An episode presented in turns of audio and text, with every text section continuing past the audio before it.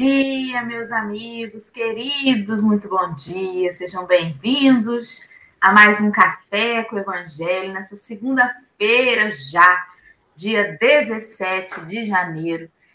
Bem-vinda, Leime, desde cedo com a gente. Bem-vinda, Rejane Maria. Seja muito bem-vinda, Dalva, Consuelo Gomes, Jorge Almeida.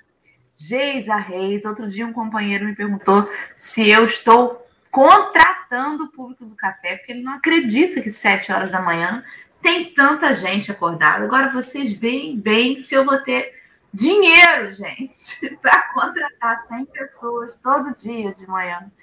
Sônia Vale, seja bem-vinda. Denise Credier, muito feliz de ter vocês aqui, a Rosângela, a Sônia Centeno, obrigada pelo bom dia de cada um. Eu não vou conseguir passar todos aqui na tela cumprimentando um a um, mas sintam-se abraçados, todos vocês. Bom dia, Alessandra, meu bem. Seja bem-vinda. Olá, meu povo, bom dia. Tudo bom com vocês? Tem uma menina que eu sigo na rede social que ela fala assim, ela é uma influencer, mas ela fala assim, ó, tudo que vocês querem eu faço um pix de zero reais. E o povo faz as campanhas dela, e são coisas bem intimistas, né? Então ela brinca dizendo que ela faz um pix de zero reais. E o povo engaja, né? Então aqui o povo vem pelo afeto, pelo carinho, pelo amor. E hoje eu trago um recadinho, né? Povo, a pandemia infelizmente não acabou. Infelizmente, temos uma nova cepa altamente contagiosa. Então, tá verão, tá calor, todo mundo quer sair, quer passear, quer se divertir. Mas, por favor, protejam-se, não esqueçam da máscara, das medidas de segurança, do álcool em gel, porque, infelizmente, muitas pessoas voltaram, né? A essa grande contaminação, esse grande contágio. Temos muitas pessoas indo aos hospitais, desencarnando. Então, por favor, cada um de vocês é importante para nós, cada um da sua família é importante para Deus, para vocês, para nós também. Então, protejam-se. Né, Marcelo? Bom dia, meu querido. Bom dia, gente. Estamos aqui alegres, satisfeitos. Uma preguiça de segunda-feira, preciso confessar. O pessoal acha que a gente levanta todo dia naquele bom ânimo. Hoje eu acordei numa preguiça do raio, né? Não sei se foi meu almoço de ontem pesado, que está pesando ainda, de lá para cá, mas é ótimo, porque o assunto de hoje fala sobre vigiar e orar. Né? Mas, mas, gente, mas não é para vigiar a vida dos outros, não, hein? É para vigiar a sua própria vida e orar por si próprio. Às vezes a gente fica assim, olha, você está vendo o outro, que doideira, porque quem procura acha. Mas é quem se autoprocura, se autoacha. Então, vamos maneirar, se curar aí, porque o negócio ainda está esquisito com esse Covid. Nós estamos com vários amigos, vários amigos cuidadosos, zelosos, se precaveram a pandemia inteira. Só na última semana tivemos oito companheiros queridos, próximos da gente, com, com a confirmação do Covid. Ah, é fato que essa cepa aí está mais tranquila, assim, as pessoas estão com, com menos, menos sintomas necessitados para hospitalizar, mas, também devido à vacina, então, pelo amor de Deus, vacine-se, né? vacina salva. E vamos que vamos, né, Henrique? Combinamos, a gente, Henrique e eu, a gente se ligou para combinar uniforme hoje, pouco antes. Henrique, você vai com camisa azul. Ah, também vou. Eu, esse chama-se cavada para diretoria é, pegar um uniforme para gente. Para de gastar blusa e vídeo uniforme. Um bom dia a todo mundo. Uma segunda-feira muito gostosinha. Uma segunda-feira boa de sol, um ventinho bom. Tava com saudade do sol. Muito bom. Bom dia. Bom dia. Vamos começar. Chega. Vamos lá. Tô com preguiça também. Bom dia, meu bem. Meus amigos queridos, já estamos aí no chat do YouTube, do Facebook, com o link do texto de hoje. Este texto que está no livro que nós seguimos como roteiro, que é o Evangelho por Emmanuel. Na verdade, é o Evangelho de Mateus, pelos olhares amorosos e firmes deste companheiro espiritual. Esse texto, primariamente, foi tirado do livro Fonte Viva, Vigiemos e Oremos, e faz menção à passagem de Mateus, versículo 41, desse capítulo 26. Ontem nós estudamos sobre o 40. Hoje, no 41, lemos que vigiai e orai para não cair em tentação, como o Marcelo já havia dito aí. Antes de nós partirmos para a leitura do texto, vamos orar para espantar a preguiça, para chamar os nossos amigos da espiritualidade para nos dar um sacolejo e seguir aí essa segunda-feira. Alessandra, você pode fazer isso, meu bem? Com certeza.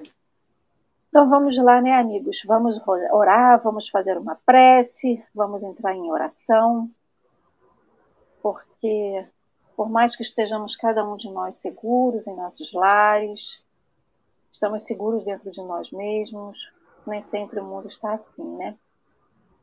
O texto de hoje nos conclama a vigiar e orar. Como já Marcelo disse, vigiar e orar por nós mesmos, pela nossa vida, pela nossa capacidade, pelo nosso esclarecimento e por tudo mais aquilo que precisamos, Senhor. E precisamos de tanto. Precisamos de força, precisamos de fé, precisamos de coragem.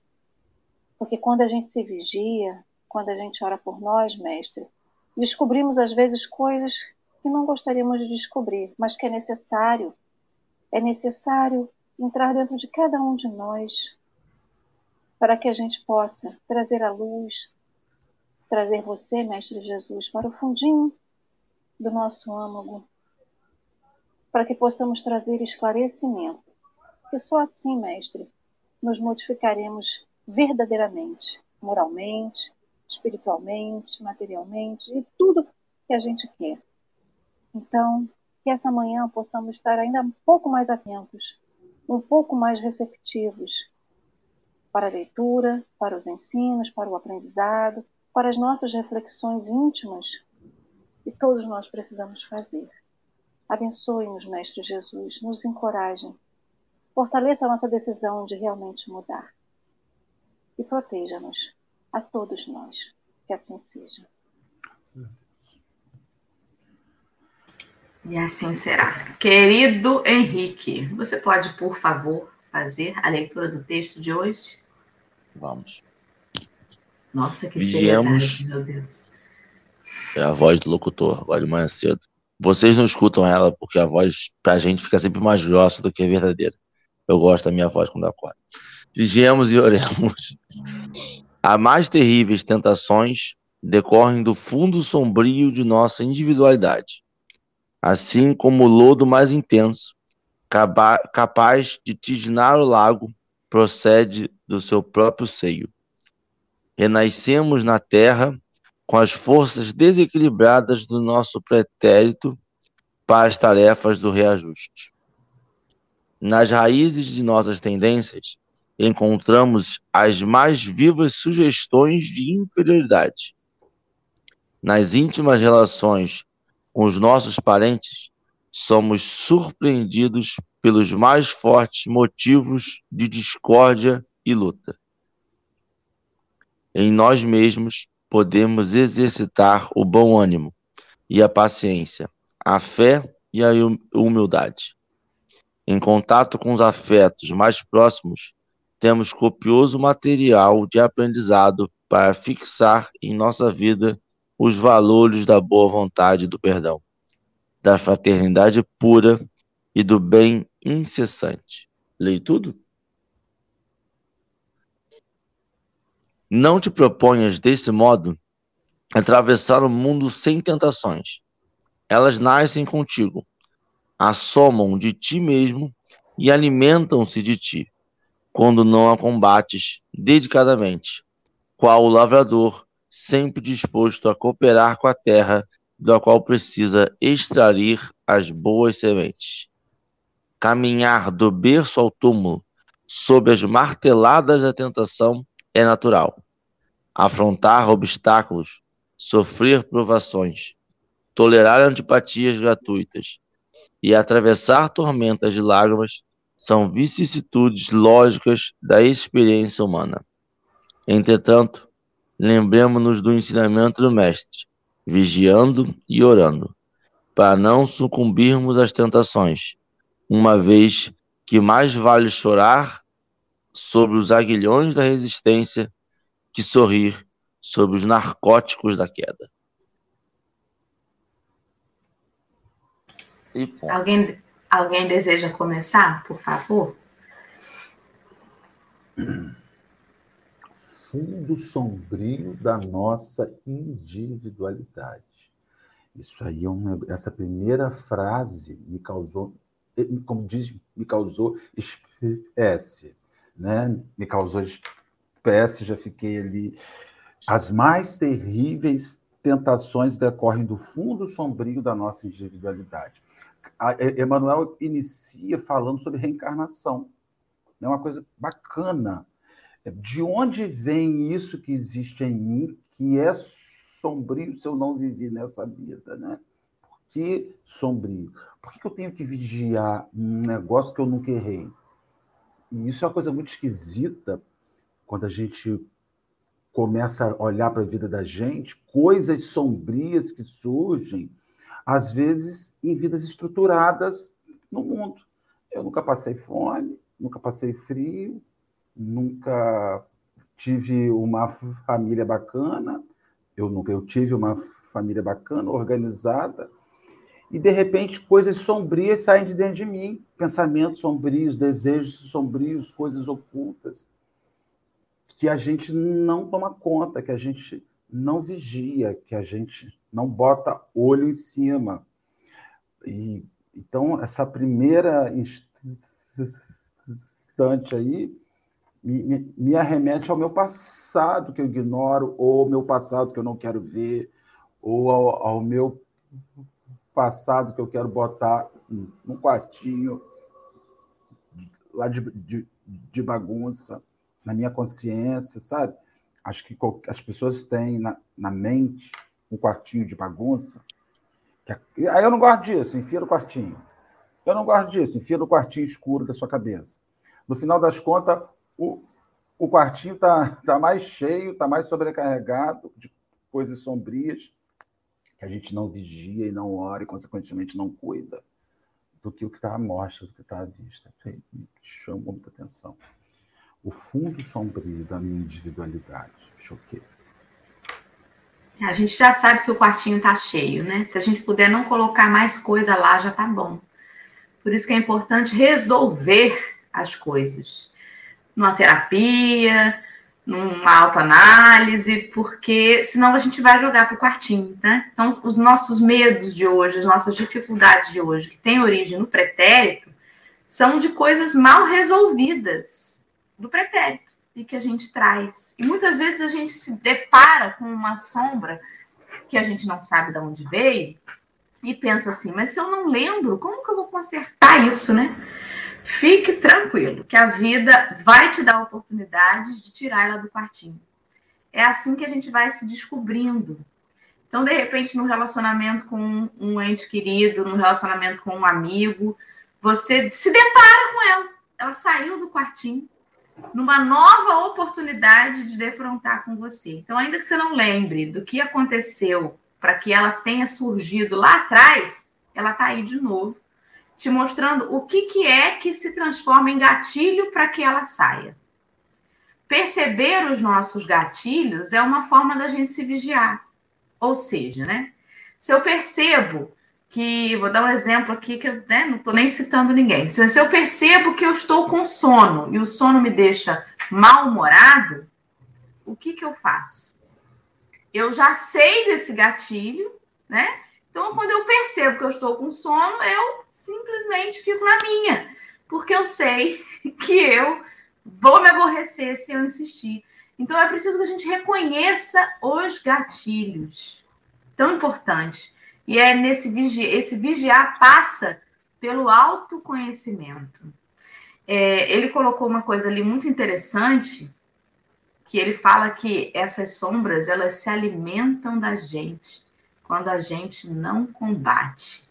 Eu achei isso tão forte também, porque elas criam dentro da nossa casa mental um lugar de destaque. E elas ficam fazendo morada ali. E tudo que você faz acaba voltando para ela. Você acha que resolveu, mas ela está ali. E aí você acontece alguma coisa no dia, você volta naquele acontecimento, tá vendo? Mas também olha isso. Mas olha aquilo, eu devia ter respondido isso, eu devia ter feito aquilo, eu devia fazer assim também. Agora eu vou planejar como que eu vou fazer quando eu estiver de novo com essa pessoa. Eu também agora vou ser assim, eu vou ser assado. Ela se alimenta de você. Você passa a não viver o presente porque está planejando como resolver no futuro um gatilho do passado que na verdade você não quer resolver. Você quer deixar ele mais engatilhado, né? E aí você perde uma coisa preciosa, que é o nosso alimento, que é o nosso tempo. A gente se alimenta do tempo, do hoje. O sujeito às vezes estará ali escutando a prece, mas não ouviu o que o companheiro falou, porque está se alimentando daquilo que está remoendo na cabeça.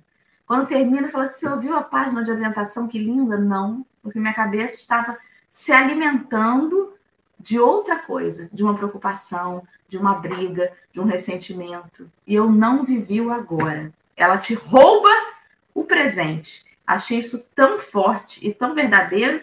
Me reconheci comendo essas coisas constantemente.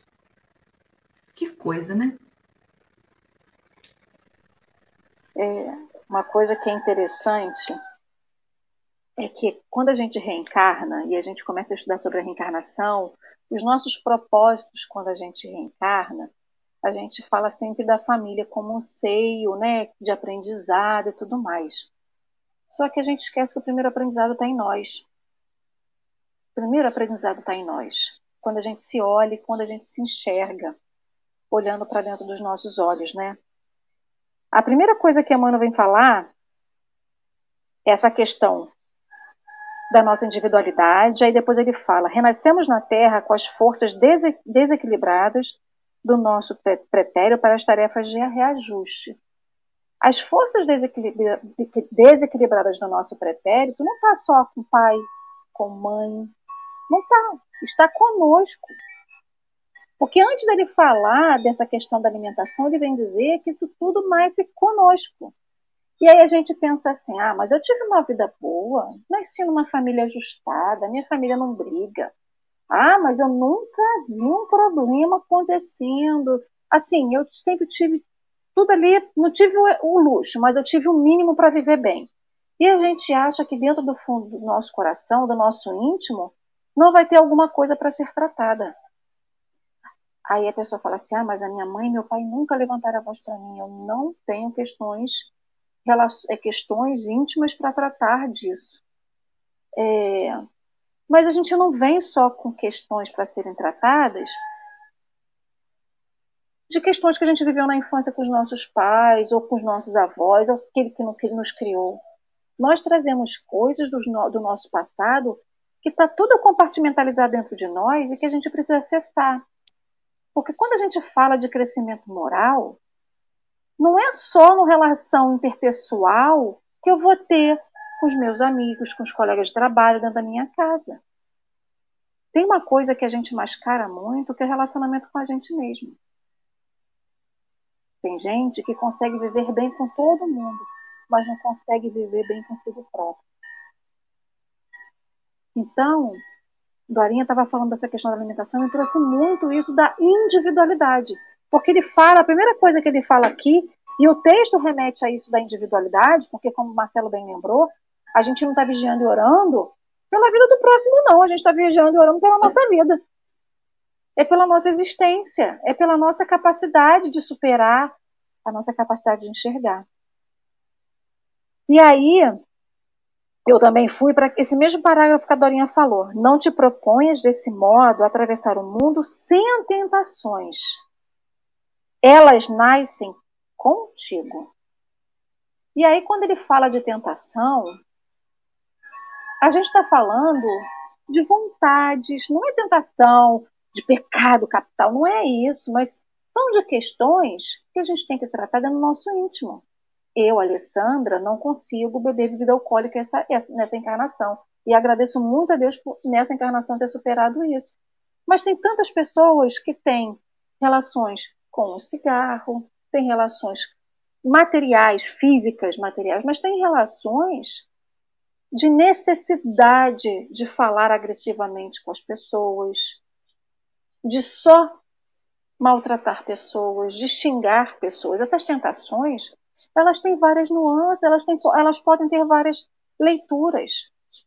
Pode ser a tentação da carne, pode ser a tentação do paladar, de tantas, de tantas mas também pode ser essa tentação moral.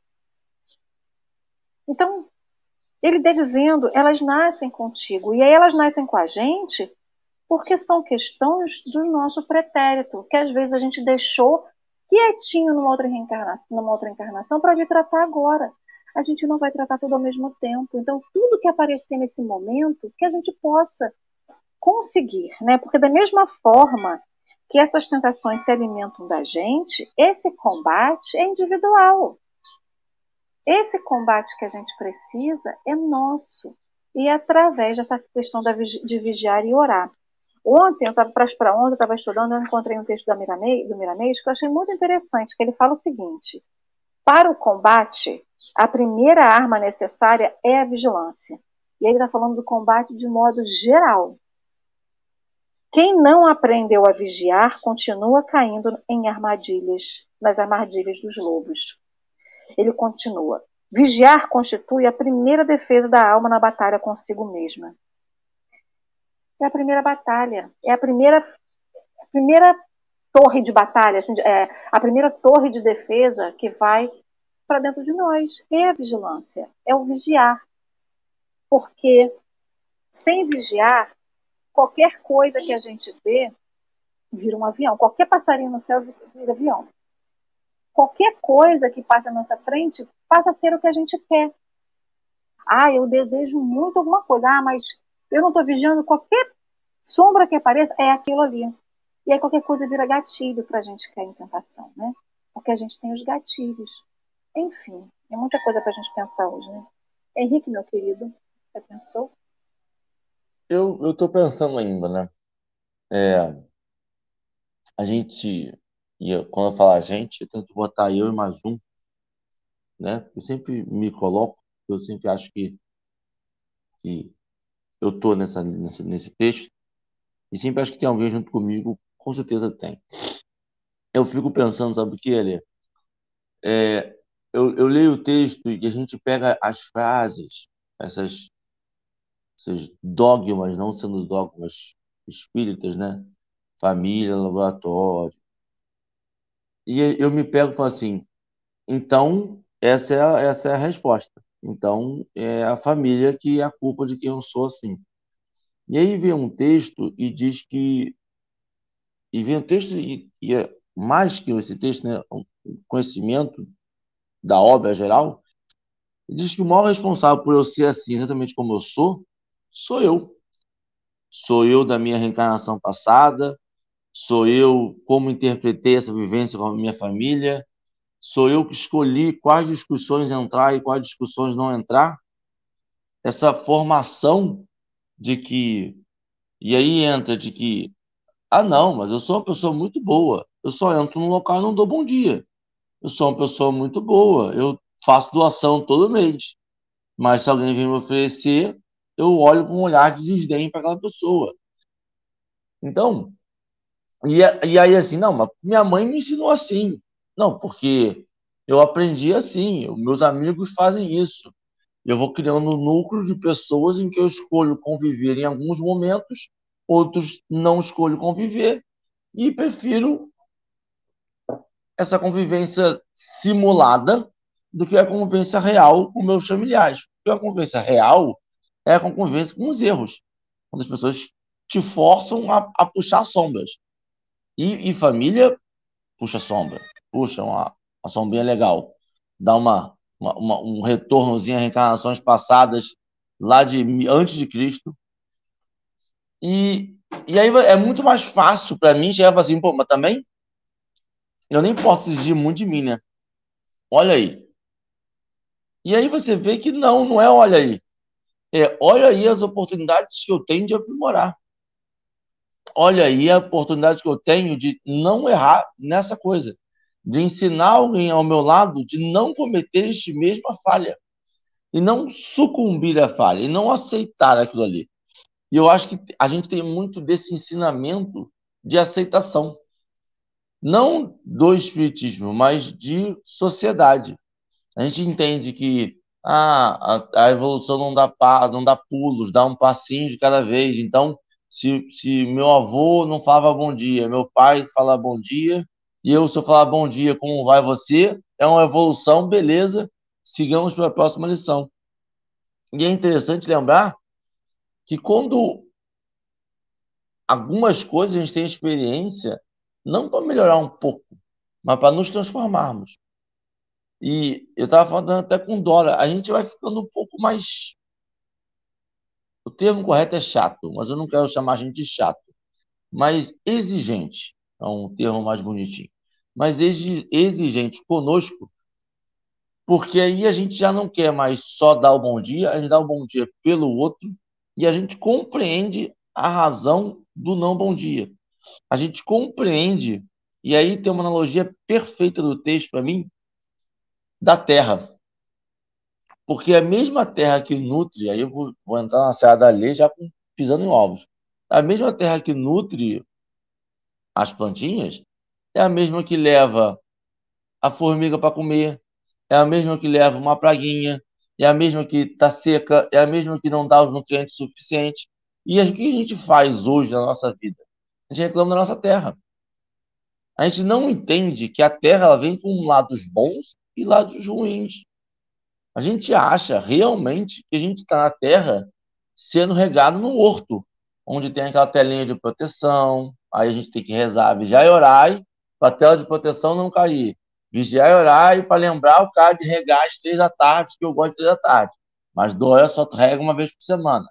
E a gente tem que perceber que a nossa vivência é da terra mais seca, da terra mais molhada, é da chuva de um mês e depois sol de um mês, essa, a gente tem que estar abertas às intempéries e por isso que é tão importante essa vigiar e orar para não deixar que a nossa parte antiga, como diria João de Anjos, homem velho, venha à tona. Porque o chamado de vir à tona é o tempo todo. Toda hora é chamada a vir à tona. Ah, aí a gente pode pensar na interpretação. Eu pensaria. Então, se está chamando a via tona, então, na verdade, a gente está lutando contra um chamado natural que é não evoluir, o não progresso. Se eu estou fazendo uma força danada, é que eu estou tirando a naturalidade do meu ser, né? Mas é interessante perceber que quando você vira a chave, a negativa fica mais natural do que o chamamento. Eu estava falando com o Dorinha sobre essas experiências. Eu não estou dizendo que a gente não erra, não. A gente erra. Mas o errar não se torna natural. Natural no sentido de não aceitação. Algumas experiências modificam a nossa percepção, e uma delas é o espiritismo, e uma delas é esse encontro, esse clique, esse olhos de ver, né? Quando você tem, quando a gente consegue identificar isso, a gente se cobra mais. A gente se cobra mais no sentido de não sei, me perdi. O erro incomoda. É, mas incomoda o nosso, não incomoda o do outro. Que já é outro clique. Quando você vê o erro em você, você fala assim, errei. Quando você nem se incomoda pelo erro do outro, fulano errou comigo, pô, nada a ver errar comigo, não gosto. Não, não. E aí fico como Dorinha falando, me alimentando dessa mágoa durante uma semana, eu ainda não recebi o clique. Porque o certo seria eu falar, fulano errou comigo ele não estava bem. Deixa, vou dar um bom dia. Deixa eu comentar uma coisa. Henrique estava falando, fazendo essa, esse apontamento aí. O Getsemane, é onde surge esse vigia e foi o momento pior do Cristo, antes da crucificação. Foi o momento da angústia, da agonia da hora final. Ele havia, ele estava em vias de ser, de ser preso e ser executado. Né? Então, tava, naquela hora horrorosa, eles não estavam nem aí, porque não era com eles, porque não rasgava neles, rasgava no amigo, né? Então, assim, eu fico pensando que a gente só vigia quando fica ruim. A gente só começa a tomar conta da cabeça quando ninguém vigia quando aí você sai, vai para a praia com seus filhos, leva aquele isopor, aquele cooler, ó, isopor do século XIX, aquele cooler maneiro, entupido de bebida, aí leva sua carne, que tem praia que ainda permite essa atrocidade, que é fazer um churrasco na praia.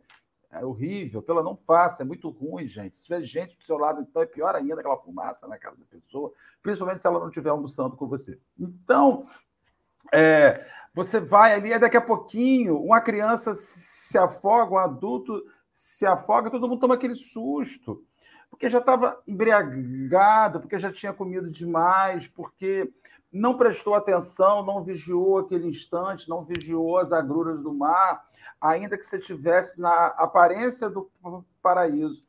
E acredito que a gente sofra muito por isso, porque a gente às vezes está em frente ao paraíso e fala assim: o que, pode dar errado aqui? Nada. Né? Você viaja Petrópolis, por exemplo. Chega lá, cidade linda, na Avenida Keller, no centro, aquelas casas antigas, pessoas educadas. O que, que pode dar errado ali? Nada, e dá. Aí você viaja para a Barra do Sana, chega lá tranquilo. Que... Gente, isso aqui é a natureza, paz, ar puro. O que, que pode dar errado ali? Tá.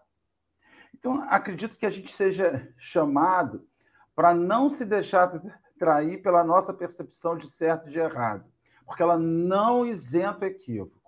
E, ainda me impressiona quando a gente ouve, principalmente o espírito, dizer assim: mas eu nunca imaginei que isso pudesse acontecer. Atualmente eu estou imaginando tudo, porque pode acontecer. Se você não vigiar, se você não ficar atento. E outra coisa, frustrante, Dora, Alessandro e Henrique. Vigiar não significa não acontecer. Vigiar significa que vai, que vai acontecer, mas que você vai estar pelo menos com o telefone da, da, da SAMU na mão, com bateria, com seu celular carregado, com, com, com crédito para ligar, sem neurose. A questão é que a, vigi, a vigilância ela entra num processo muito maluco, que eu, vocês estavam falando, e fiquei pensando, eu que sou uma pessoa vigilante, mas eu fico pensando até que ponto a vigilância entra no percurso da ansiedade. E aí é quando a vigilância deixa de ser precaução e vira doença. Porque tem pessoas que são tão vigilantes, querem administrar tanta questão que sai da precaução e vira um doente, que é o ansioso. O ansioso é o vigilante. Ele está o tempo inteiro assim. Cuidado, hein? Cuidado, e tô vendo, tô vendo, ó, tô vendo, hein? Vai dar, vai dar um problema ali na frente. Então, ao mesmo tempo, o Cristo está dizendo assim para a gente, eu penso, né? O Cristo está dizendo assim, né? Horrível isso. Mas a gente imagina que possa ser, ó, toma conta, não vai dar para você mudar muita coisa, não. Mas pelo menos você não vai ficar vendido na situação, que é o que está acontecendo direto hoje. A gente fala assim, meu Deus, mas como? Como isso foi acontecer? Nunca pensei nisso. Fulano com efizema pulmonar. É, ele fuma três carteiras de cigarro por dia. Não estou julgando. Mas é natural. Né? Quem faz uso de 60 incensos do diabo por dia, cigarro é o incenso do capeta. Quem faz uso de 60 incensos do capeta por dia, tem uma probabilidade enorme de desenvolver doenças respiratórias. Né? Então, assim, eu acho que esse processo de vigilância que o Cristo nos, nos chama, ó, não vai dar para você evitar, porque ele já sabia que ia morrer. Ele já sabia que seria daquele jeito. Ele já sabia que teria sangue, que seria violento. Mas ele convida os caras assim: ó, fiquem alertas para aprender alguma coisa nisso, poxa fiquem alertas para terem um pouco de empatia com o meu sofrimento, para que a minha dor não seja em vão. Sabe? E o pessoal não está nem aí para situações. Muita gente. Eu estava falando com os meninos antes de começar. A Raul do Cabo ontem postaram uma foto na rede social aqui da, do 24 Horas, que é um, um, um, uma rede social do Facebook da região dos lagos. O Arraial do Cabo ontem parecia que na Praia do Forno estavam dando saquinho de Cosme Damião com bombom garoto. Dos anos entendeu? 60. Não era, não era aquele saquinho de Cosme e Damião vagaba, não. E tinha uma engarrafamento de gente para subir, todos sem máscaras. Aí o cara sai de lá com a doença e fala assim: nunca imaginei, meu Deus, que ao ar livre, que no Arraial do Cabo, um domingo de sol, um raro domingo de sol que tem feito aqui. Naquele lugar pudesse, lindo não tem doença. Não tem, que eu pudesse apanhar alguma coisa ali. Pois é, amigo, pegou. Porque está todo mundo dizendo: tem Covid, tem Covid. Ninguém. É isso. É. E aí você fala assim: meu Deus, como a gente é burro, né? desculpe, como a gente precisa viver na pele para experimentar a verdade da, da, da coisa quando Cristo estava. Ó, presta atenção, presta atenção no que está acontecendo em volta. É isso. Marcelo, você disse que a gente vigiando não vai impedir que as coisas aconteçam, porque justamente vigiar não é sobre os outros ou sobre o ambiente é sobre nós mesmos, né? Infelizmente, a gente acha que precisa dessa vigilância nos momentos de dificuldade. Mas é justamente nos momentos de maré mansa que a gente precisa vigiar. Não, não prevendo que alguma coisa ruim vai acontecer, mas vigiando como eu me comporto quando tudo está bem. Por exemplo, tá? A gente escuta com frequência as pessoas falarem assim: meu filho vai fazer um concurso, ora por ele. Mas ninguém fala assim: meu filho passou num concurso, ora por ele. Por quê? Porque entende que passou, tá ótimo, não vai acontecer nada de ruim, mas às vezes passou, vai ganhar melhor e vai se perder com um pouco mais de facilidade. Enquanto está na dificuldade, a gente pede oração. É muito comum a gente ouvir assim, né? Ai, um companheiro da Seara Espírita, ora por mim. Estou no momento de tanta tentação. Sinto que as trevas estão me tentando. Mas não escuta esse mesmo companheiro dizer assim: ora por mim. trevas. Estou sendo tão bajulado, estou num momento em que estão requerendo tanto minha presença, em que as pessoas estão me elogiando tanto, ora por mim. Isso você não escuta. Mas é justamente nos momentos de maré mansa é que você tem que se vigiar mais. Se eu estou na pindaíba, eu estou vigiando cada centavo que está saindo. Você vai comprar o quê? Óleo soia ou óleo lisa? Olha que o lisa está mais caro. E o posto? Vai, vai abastecer em qual? No Ipiranga ou no BR? Fazendo merchan, né? Olha que aquele ali está 5 centavos mais barato. Se você está na maré mansa, você não quer nem saber. O primeiro posto que passa, se abastece. Então é tão importante, até mais, vigiar quando tudo está aparentemente bem. Porque como eu estou me comportando quando eu estou com o meu prato cheio de comida? Como eu estou me comportando quando o dia de sol está lindo e eu estou com os boletos pagos e vou ter hoje o dia inteiro para folgar? Como eu estou me comportando quando sou eu que chego no restaurante e quero decidir o que eu vou comer? Como que eu estou tratando as pessoas em volta de mim?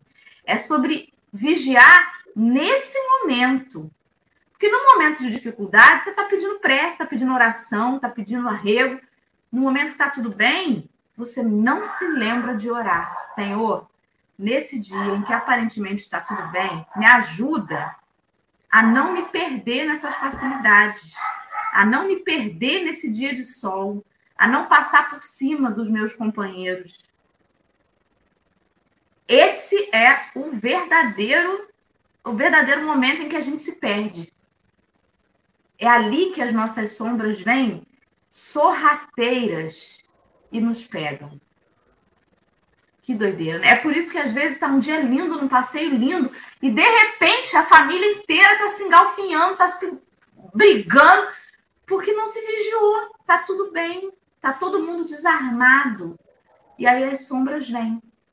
Que doideira, né? Por isso que Natal é um momento tão confuso nas famílias. A mesa farta, a música alta, tudo aparentemente feito para dar certo, e é ali que ninguém está se vigiando. E é por isso que dá confusão. E Vai, culpam o outro, hein?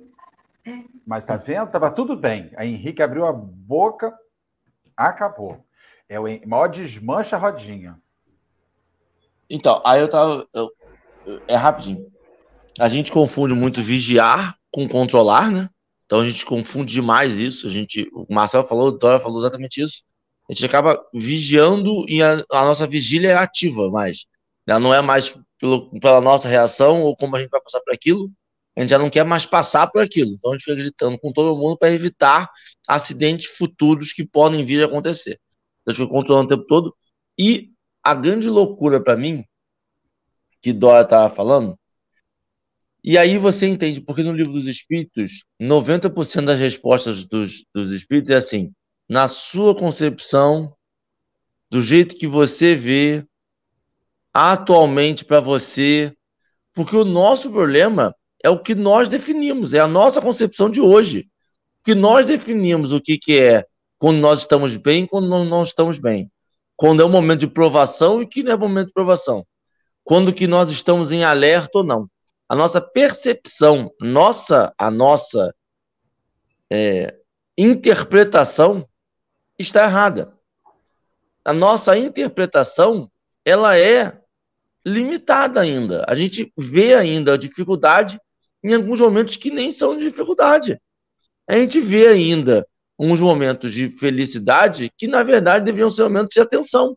E não porque quando a gente está feliz, a gente não pode usufruir da felicidade. Pode. É que quando a gente tem a felicidade, a gente está mais disposto a exagero. Ao exagero de quê? De bebida alcoólica? De... Não, exagero de tudo. Exagero de falar mal do outro. Todo momento de juntação, alguém puxa aquilo assim. E fulano, rapaz, aí você vai fazendo como piada. Aí você vai fazendo para contar a história do outro. E aí você tá, quando você vê, você está só incentivando a maledicência. E aí, quando você vê, o garçom perguntou uma coisa, você nem ouviu ele perguntando. Porque você está ali conversando em voz alta. E aí, e aí você está no momento de alegria, você está falando cada vez mais alto e nem está percebendo que a mesa do lado está com. Fulano grita mesmo, né? Que isso. E você acha engraçado você estar tá gritando. Então, e digo isso de, de experiência própria. Aí, em caso, relato meu. Parece que eu estou com derrame, mas não, é só. Aliás, um abraço, dentista. Muito obrigado a dor em mim, eu tenho vigiado sempre. É, continuando. É, e aí, você acaba se perdendo nisso, no ambiente, naquele momento de felicidade, e não vigia para as sombras que podem estar fluindo junto, que podem estar saindo ali sorrateiras da nossa, da nossa alma. Porque, e lembrar que vem da gente. Por que a gente precisa vigiar tanto? A gente precisa vigiar porque pode cair um avião? Não. A gente precisa vigiar porque nós podemos estar ali alimentando alguma coisa que nós conscientemente não queremos. A psicologia tem muito disso, de que o inconsciente volta e meia traz coisas para o consciente, né? Essas coisas inconscientes que a gente não tratou direito, que a gente botou no quartinho de bagunça, sai no momento da gritaria, que a gente não escuta. A gente não escuta, está conversando, brincando, rindo, vendo filme, comendo. A gente não escuta quando a porta lá do quartinho de bagunça abriu e está trazendo coisa. Está no momento de felicidade, a gente lembra, pô, Dória, mas lembra aquele dia que você falou não sei o que comigo? Pô, nem é o momento. Mas eu achei que ela estava disposta a ouvir, já que ela está tão feliz, ela pode ouvir quando ela me distratou. Bom, agora, mas é o momento que você não vigiou, que você não tratou aquela doencinha lá do quartinho de bagunça, e agora que está todo mundo feliz, você acha que está todo mundo preparado. Mas nem sempre. A Alessandra tá tão quietinha, querido, tá vigiando aí direto. É, a outra tá aqui já, já tá no grau. A gente tem a mania de achar que vigiar, para vigiar tem que acontecer um problema, né? A gente tem que lembrar o seguinte, como o Marcel lembrou. Três apóstolos subiram com Cristo, sabendo que tinha alguma coisa para acontecer. E o Cristo pediu para eles vigiarem, e mesmo sabendo que estava alguma coisa para fazer, eles não vigiaram. E também não oraram, porque dormiram. Né? Então, a gente tem um hábito, por exemplo, se você está dirigindo e vai passar por algum lugar que tem alguma questão crítica, você fica em alerta. Mas se a estrada é reta, você não fica em alerta, você descansa, relaxa. Então, o nosso cérebro acostumou com essa questão de que você só tem que vigiar se tiver alguma coisa para acontecer. Eu, Alessandra, nunca gostei muito de show público na praia, tipo assim, Copacabana, Rod Stewart, o que quer que seja. Eu nunca gostei, porque eu sempre tive muito medo. Mas isso desde muito nova, né? Sempre que eu saía, eu mantinha um estado de vigilância constante. Eu estava assim, mas eu sabia tudo o que estava acontecendo ao meu redor. Ué, mas estava para acontecer? Não. Era porque se acontecesse, eu sabia o que eu fazia. Então, estar vigilante é saber qual é a reação que você vai ter mediante alguma coisa se ela acontecer. Mas se você não acontecer, você manteve a vigilância para que tudo tivesse dentro de uma certa da sua possibilidade, de uma certa normalidade. Então, mas o vigiar aqui ele não vem sozinho, ele vigia e ora. Você vigia para saber se vai acontecer alguma coisa e se acontecer, saber a reação. E você ora para você ter força para ter aquela reação. Então, é uma questão que é casada, né? E aí eu tô lembrando daquela menina, não sei se vocês lembram dessa história, mas quando teve aquela tsunami lá na Indonésia, tinha uma menina que estava de férias com os pais na beira da praia. E ela tinha estado vigilante numa aula na escola e tinha tido recentemente qual que eram os é, sinais de uma tsunami. E ela salvou a vida da família inteira, porque ela falou assim, mas eu aprendi isso na escola. Ela estava atenta a um comportamento do oceano que quando ele recuou, ela levou a família dela toda embora. Uma criança. E aí, ela estava vigilante na sala de aula, estava vigilante no momento de lazer, na alegria. Ia acontecer alguma coisa? Nunca. Qual que era a possibilidade naquela época de ter uma tsunami? Nunca, né?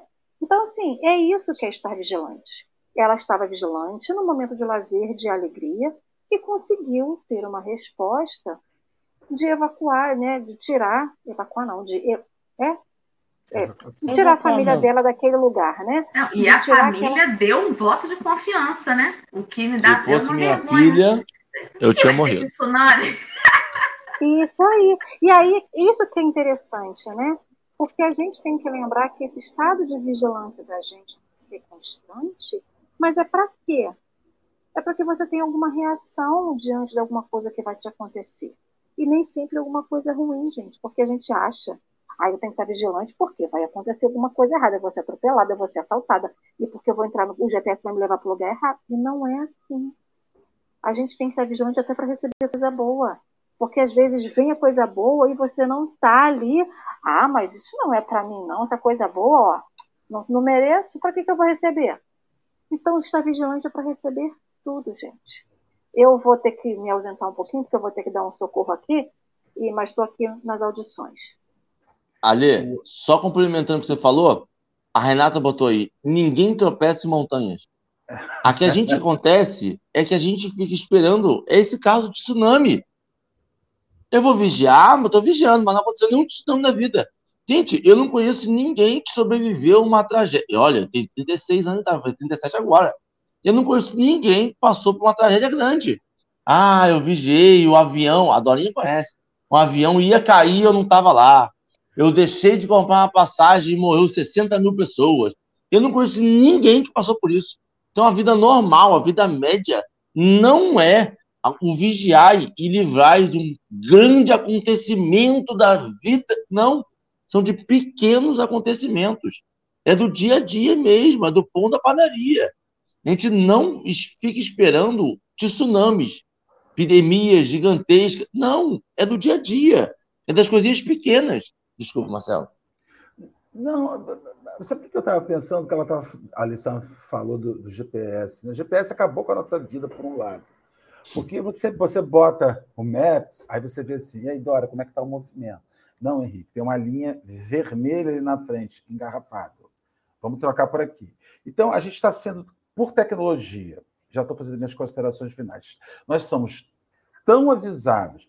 Você, eu, o, o, o meu celular recebe a mensagem alerta vermelho, de, de, amarelo de mudança de tempo, que a Defesa Civil envia. O tempo vai virar. Então, nem com a tecnologia te avisando, porque quando o, o GPS fala assim, ó, teve um acidente lá na frente, a estrada está vermelha com, com uma lentidão, o seu foco é o acidente, mas o seu foco deixa de ser a criança que passa correndo na frente do seu carro atrás de, de, de, uma pipa ou do cachorro que fugiu. Então é interessante porque às vezes você o, a tecnologia te muda a rota e você acredita só na tecnologia. A gente está passando muito por isso hoje. As pessoas estão invigilantes com relação ao, ao instinto, à oração, à prece, a lógica da vida, que não tem lógica, né? Da criança que vai passar na sua frente, do, do cachorro que você vai atropelar, que vai passar na sua frente, do gato, da criança, do, do boi. E é uma, uma coisa muito legal, quando eu trabalhei na, na, na concessionária Honda de motos, uma vez nós fizemos um curso, e o cara falou que os maiores índices de acidente com óbito eram os percursos curtos e urbanos. Porque o cara fala assim: não, eu vou sair daqui, da, do, do, do, do meu consultório, vou para casa, são dois minutos de moto. Capacete para quê? Bota no cotovelo. E o acidente acontece naqueles dois minutos e naqueles dois minutos você ainda fica assim, meu Deus, mas que fatalidade, gente! Dois minutos só, dali para cá, bateu e morreu. Quem podia pensar nisso? Um vigilante pensa que ele vai botar o capacete todas as vezes que ele for sair. Então, os grandes, os grandes choques, né? as grandes loucuras, quando aconteceu a, quando aconteceu a Torre Gêmea, desabou lá naquele acidente, aquele atentado, né? Terrorista. Ninguém nunca imaginou aquilo. Gente, muito mais fácil um avião acertar uma torre de 200 andares do que acertar minha casa, que é térreo. Até ele acertar aqui em casa, então, sim, é possível. Tanto é possível que aconteceu. E a gente transforma aquilo em inimaginável. Aonde a maldade humana. Gente, se tem homem que estupra bebê, jogar um avião num prédio é pinto. Se tem gente que abusa sexualmente de bebê, se tem médico que abusa de paciente, sabe? Então a gente começa a achar que tudo, ah, isso é impensável, isso é impensável. Então pensa, sem neurotizar, pensa. Então, essas minhas considerações finais. Eu gostei. Nem oração a gente falou direito. Né? Só falando de vigiar, né? Ah, porque é tão, tão gritante. Henrique, suas considerações finais? Eu vou para minha consideração final e vou puxar um alfinetinho por oremos, né? É um, um, estudo de caso pessoal meu, tá? Perceber que o, a gente pede errado e a gente vigia errado é magnífico.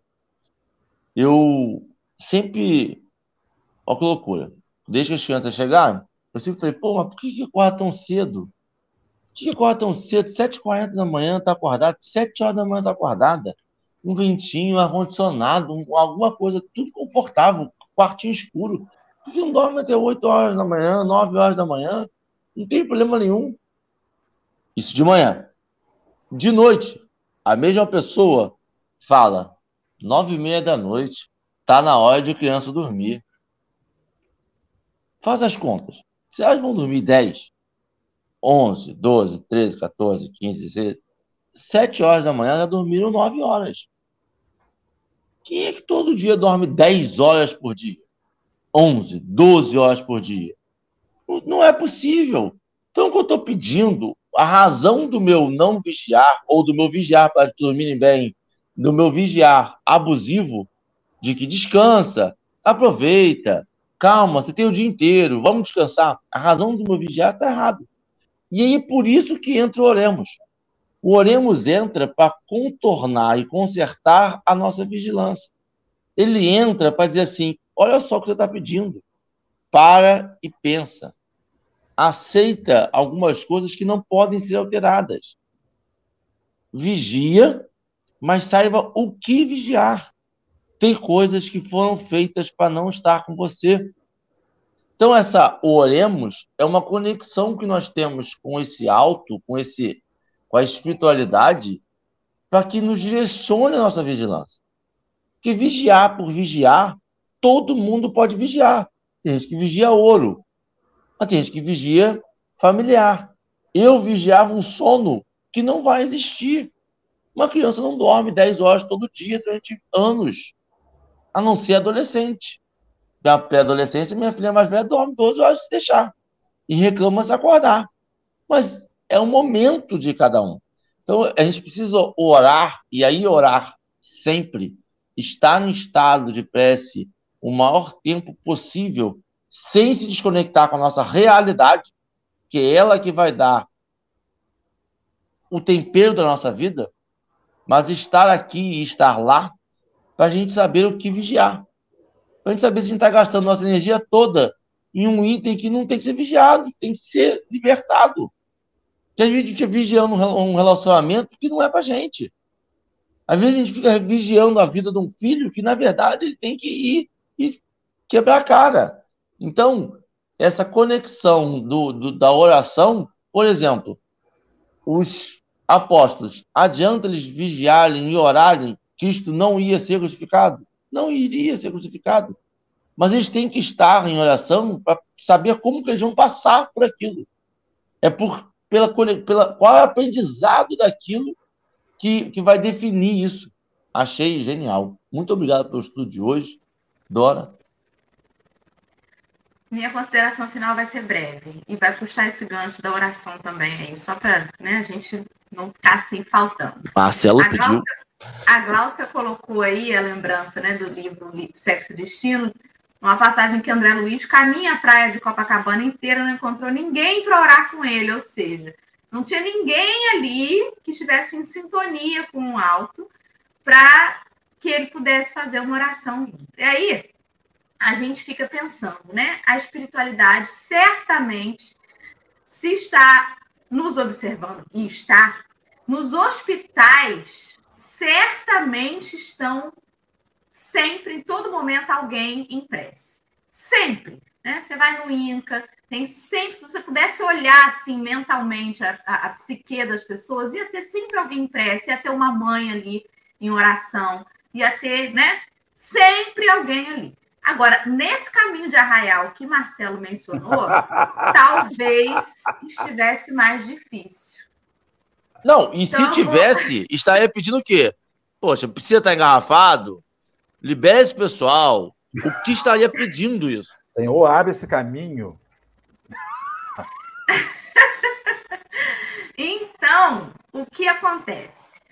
A gente tem que orar pelos que estão doentes, mas também pelos que estão sadios. Porque os que estão sadios é tão mais fácil de cair em tentação do que os que estão doentes. Quando você se depara com um diagnóstico, você repensa a sua vida toda, né? Tem relatos emocionantes de companheiros que se curaram de doenças e que falam assim: nossa, como minha vida mudou, como tem o antes e depois daquele diagnóstico, como eu repensei a minha vida, como que as coisas mudaram o meu olhar sobre todas as coisas, né? Sobre a minha família, pessoas que, que, que têm livramentos de acidentes, nossa, como que agora eu renasci? Eu posso dizer que eu tenho uma nova data de aniversário, né? Num momento de dificuldade, no momento da tranquilidade, é difícil. É muito mais fácil a gente tropeçar em alguém nessa fila de arraial e arrumar uma confusão, né? Aí o companheiro mexe com a namorada do outro e tem uma briga no meio daquilo tudo. Enfim, como a gente precisa também orar pelos que estão saudáveis. E Marcelo, que vai fazer a prece final, né? Já tá, deixa aí. Ore por nós que não estamos contaminados. para que a gente não caia em tentação. Mas eu falei isso, estava pensando nisso ontem, tô a barba de molho. Eu falo, gente, eu não sou tão bom assim para não estar tá doente. Eu tô, o vírus está fugindo de mim que está com medo. Mas assim, tô, tô que está todo mundo ao meu redor, aonde que eu procuro, gente cuidadosa. Então, assim, a, a gente não é tão legal assim para estar isento das coisas, né? Tem que aí nessa explicação que a gente vai compreender um dia. Gente, nós vamos orar, né? Senhor, o Senhor sabe porque não nos colocou no Getsemane junto contigo. Provavelmente, Senhor, não só nós iríamos adormecer, como iríamos acordar mal-humorados se o Senhor nos chamasse ao despertamento. Porque, Senhor, dois mil anos depois, uma noite de sono mal dormida ainda nos aborrece, ainda nos deixa irritadiços. Eu fico pensando o que seria, Senhor, velar contigo na hora da sua dor. E mais ainda, Jesus, o Senhor que velou por nós e vela em todas as nossas dores, somente uma vez no seu evangelho diz: Fica comigo, ora por mim. E ainda assim, os seus apóstolos, os seus discípulos, aqueles que caminharam contigo, dormiram. Não suportaram manter-se despertos com a tua presença. Hoje, Jesus, nesse momento, conversando com os nossos amigos sobre o teu evangelho, na recordação, no lápis bendito de Emanuel. Por um lado, nós ficamos felizes por termos essa notícia da mensagem, mas por outro, nos envergonhamos porque eu perdi a conta das vezes que eu dormi, em que eu não vigiei, em que eu não me mantive alerta, em que eu não me mantive em oração, nos momentos de angústias pelo qual eu passei e nos momentos de angústia pelo qual os companheiros com quem eu vivo vivenciaram eu dormi. Enfim, não dá para chorar, mestre, o leite derramado. Ah, mas certamente dá para aprender a lição. Que nós possamos ficar alertas e que mais e mais mensagens como essa nos momentos de Getsemane, que vamos viver ou que alguém que amamos vai viver, ou que o mundo vive hoje. O mundo vive um grande Getsemane hoje. Pessoas estão enfermas, pessoas estão angustiadas, e o Senhor nos chama a velar. Que nós possamos ficar alertas, em oração, vigilantes, despertos, abraçados na fé é isso, Senhor, a nossa oração na manhã de hoje, dessa reflexão tão rica, tão profunda, tão século XXI, ainda que esteja falando da sua morte há mais de dois mil anos. Muito obrigado, Senhor, porque o Senhor, no meio da sua angústia e sofrimento, nos deu ainda uma lição. Graças a Deus. Graças a Deus. Alessandra, querida, se estivermos ouvindo, uma boa segunda-feira. A precisou sair para uma emergência familiar, nada grave, mas tudo sob controle. E vamos que vamos, que amanhã é terça e tem mais café. Beijos. Tchau.